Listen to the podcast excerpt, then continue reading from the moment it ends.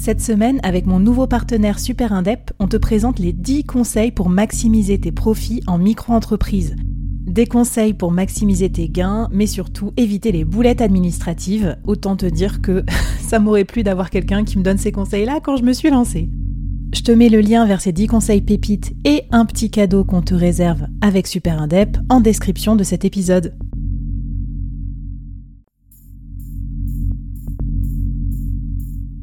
Quoi ressemblerait ton business si tu pouvais être épaulé par les meilleurs experts? Avoir un board de rêve disponible 24 heures sur 24 pour t'aider, répondre à tes questions? Je suis Flavie Prévost et ce board, je l'ai créé pour toi dans ce podcast. Tu es dirigeant, entrepreneur, freelance ou tu vas bientôt te lancer? Ne reste pas tout seul dans ton coin. Inspire-toi des conseils des meilleurs chaque jour par ici, à mon micro. Et si tu l'oses, on te mettra au défi parce que nous, ce qu'on aime bien, c'est te faire progresser vite et bien. Alors bienvenue à toi, bienvenue dans ton board et bon épisode.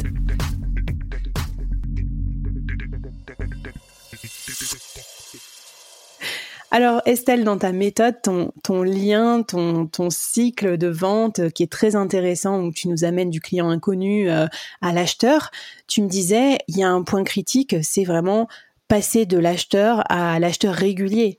Euh, beaucoup de freelance se contentent de faire du one shot au final. Alors c'est assez constitutif du freelancing parce que des fois on pas rester non plus ad vitam aeternam, mais c'est dommage. Qu'est-ce que tu nous conseilles? C'est quoi tes recommandations, Estelle, pour faire en sorte que nos clients rachètent des choses et deviennent des clients réguliers?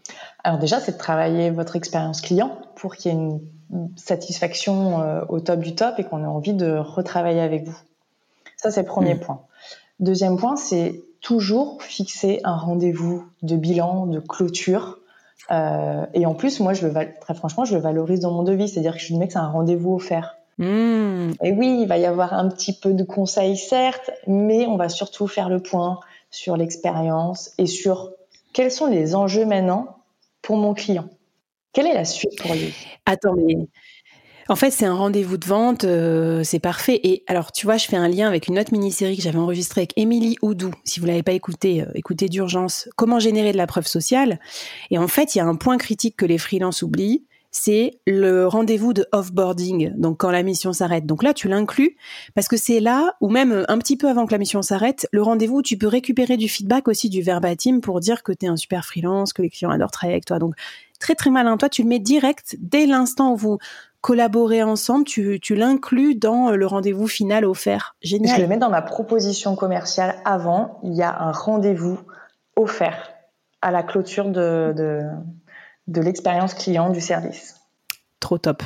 On sent l'expertise, hein. c'est pas gratuit, hein, c'est offert. Ça, c'est la, commerciale qui parle. c'est offert parce que c'est du temps, il faut le valoriser, mais c'est un, moment où vous allez pouvoir faire le point, en effet, d'avoir ce retour client, mais aussi c'est comme un rendez-vous, rendez-vous de prospection pour la suite. Ok. vous allez pouvoir voir avec euh, votre client euh, quels sont ses enjeux maintenant, et du coup évaluer si vous, vous pouvez l'aider dans ces nouveaux enjeux-là. Ok, super. Alors, qu'est-ce que tu mets dans ce rendez-vous? Est-ce que tu as d'autres conseils pour passer de client à re-client? Tu me disais, c'est bien aussi ça comme, euh, comme claim, comme, euh, comme punchline.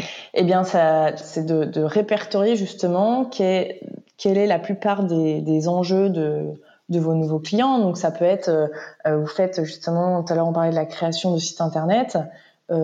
L'enjeu derrière, c'est peut-être de, de faire matcher le site internet avec l'évolution de, de l'activité. On sait que les activités évoluent très vite, le site internet souvent il est vite has-been par rapport à ce qu'on fait. Donc si ça c'est un enjeu pour vos clients, euh, il peut y avoir une offre peut-être de euh, d'adaptation tous les six mois du site internet, hmm. qui est peut-être certes euh, moins important que votre première prestation, mais vous aurez quand même un lien qui sera gardé avec vos clients et du chiffre d'affaires récurrent qui va grossir au fil des années. Ouais, en gros, ce que tu dis, c'est qu'on a tous un volet maintenance à, euh, à mettre dans notre offre. On n'y pense juste pas, mais oui, c'est évident que même une prestation intellectuelle, elle se met à jour. Enfin, je sais pas, si j'accompagne un client sur LinkedIn, un an après, j'imagine qu'il y a plein de choses qui ont changé sur LinkedIn la façon de communiquer, euh, les actus de mon client, euh, tout ça. Donc euh, super intéressant. Et d'ailleurs, est-ce que est-ce que tu vas jusqu'à créer de nouvelles offres pour tes clients Est-ce que tu peux me parler de ça Au-delà de la maintenance, comment, quel est, ouais, qu'est-ce que ça t'a inspiré de garder la relation avec tes clients d'avant? Alors, il y a en effet un volet développement d'une maintenance et j'aurais pas mis ce mot-là mieux que, mieux que toi. C'est vraiment ça, une offre maintenance. c'est pas beau, mais on comprend ce que ça veut dire en fait. Exactement, c'est vraiment ça. Et le deuxième volet, c'est de développer une nouvelle offre, c'est-à-dire que vous allez faire un service supplémentaire, euh, quelque chose de, de, différent, qui reste dans le même domaine, hein, mais de différent. Euh, et du coup, ça peut être l'occasion d'acheter une nouvelle offre. Là, on est sur une nouvelle gamme. Et toi, euh, Jean, c'est quoi la part de business entre tes clients nouveaux et tes clients d'avant? Euh, alors sur les, la part euh, maintenance, euh, on va être sur du 20% en termes de chiffre d'affaires. Bah c'est pas mal, hein Bah oui, c'est pas mal.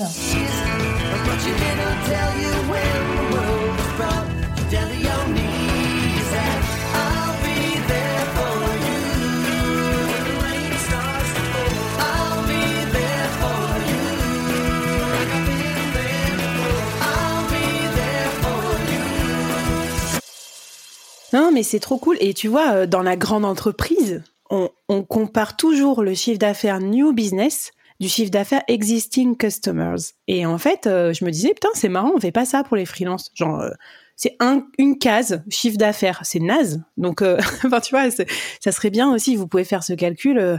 qu'est-ce qui est récurrent ou qu'est-ce qui est ponctuel et qu'est-ce qui vous vient de vos clients en portefeuille ou quelle est la part de nouveaux clients Parce que je dirais aussi qu'à l'inverse, si tu as que des anciens clients répétés, c'est pas top. Faut aussi avoir une partie de nouveauté, euh, de nouveaux business, parce que c'est avec eux que tu vas faire tes nouvelles offres, tes nouveaux prix, et que potentiellement le cycle de vie client va, va recommencer à nouveau pour 3-4 ans. Exactement. Moi, je suis d'accord avec toi. Il faut une balance entre du nouveau qui nous amène aussi de la motivation dans notre dans notre pratique et de l'ancien qui, enfin, dans tout cas de la récurrence qui va euh, euh nous amener un certain confort de travail.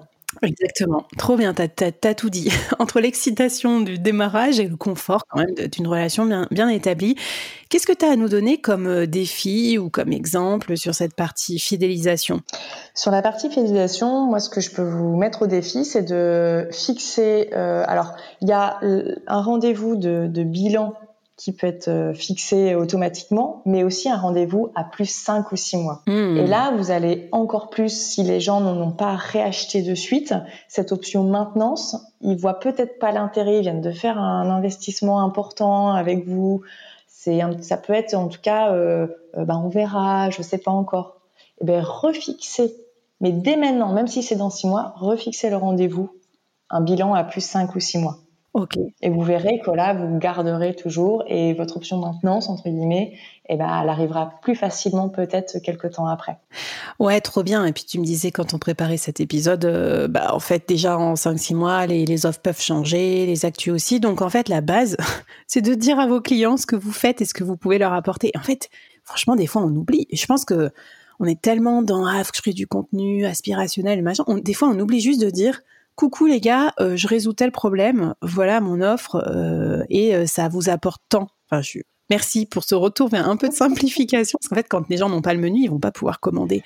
Trop bien. Et d'ailleurs, tu m'as mis une petite ressource un peu, un peu qui a titillé ma curiosité, un petit questionnaire avec une surprise que tu envoies à tes clients. C'est quoi ça? Tu peux nous raconter un petit peu euh, l'histoire derrière ça? Alors l'histoire derrière, euh, donc c'est une lettre, une lettre illustrée, un mélange de texte et de mots. Et l'histoire derrière cette lettre, c'est que euh, il y a un an, quand j'ai développé une nouvelle offre d'atelier en collectif, justement, je me suis dit mais mais faut que je communique à mon réseau, en fait, à mes anciens clients, aux gens qui me connaissent, voire des gens qui n'ont pas encore acheté mais qui seront peut-être intéressés par cette nouvelle offre. Donc je fais le listing de toutes les personnes qui pourraient potentiellement être intéressées. Mm-hmm. Euh, et je me dis, bah, un mail, euh, s'ils vont lire le mail rapidement, ça va pas le faire. Euh, newsletter, c'est qu'on est plus sur de l'information au fur et à mesure, mais ça va pas être assez fort pour une annonce d'une nouvelle offre. Et donc j'ai écrit une lettre qu'une illustratrice a illustrée pour raconter justement comment se passe cette nouvelle offre, des expériences que j'avais déjà testées avec des clients, et ça a super bien fonctionné. J'ai envoyé par la poste, bien entendu. Incroyable, incroyablement low-tech, mais j'adore cette histoire parce que des fois, parfois, euh, vos clients, en fait, vous pouvez les surprendre par quelque chose de d'envoyé par la poste, quoi, un petit cadeau, une petite lettre. Euh, je trouve ça super. Tu as un exemple de cette lettre? Tu nous la, tu nous la glisseras dans la newsletter? Oui, je peux vous la glisser. Et puis alors, soit vous remplissez le petit type forme et je vous l'envoie par la poste justement pour avoir cet effet où qu'est-ce que ça fait de recevoir une lettre avec un mot? C'est avec grand plaisir. Et sinon, je te la mettrai aussi pour ceux qui veulent simplement télécharger et voir ce que c'est une lettre illustrée. Bon, bah super. Donc au final, moralité de tout ça, certes, il y a, euh, on va dire, de la templétisation pour être efficace dans la vente, c'est important, mais il y a surtout beaucoup de créativité. Et je pense que vous, les freelances solopreneurs, il euh, faut être créatif parce qu'en fait, on, vous n'avez pas besoin de rentrer dans les mêmes cases que des grands groupes. Vous n'avez pas besoin de prospecter 1000 personnes par mois. Euh, peut-être déjà d'avoir 10 clients par an, ça peut être top. Donc trop, trop bien. Tous tes conseils, et je vous propose qu'on passe au dernier épisode, puisque c'est pas fini, il y a encore une dernière étape apothéose pour transformer vos clients en aimant un client, quoi. En gros, qui vous recommande partout. Et là encore, c'est un autre, une autre forme d'acte d'achat et Estelle va nous décoder toutes ces bonnes pratiques en la matière.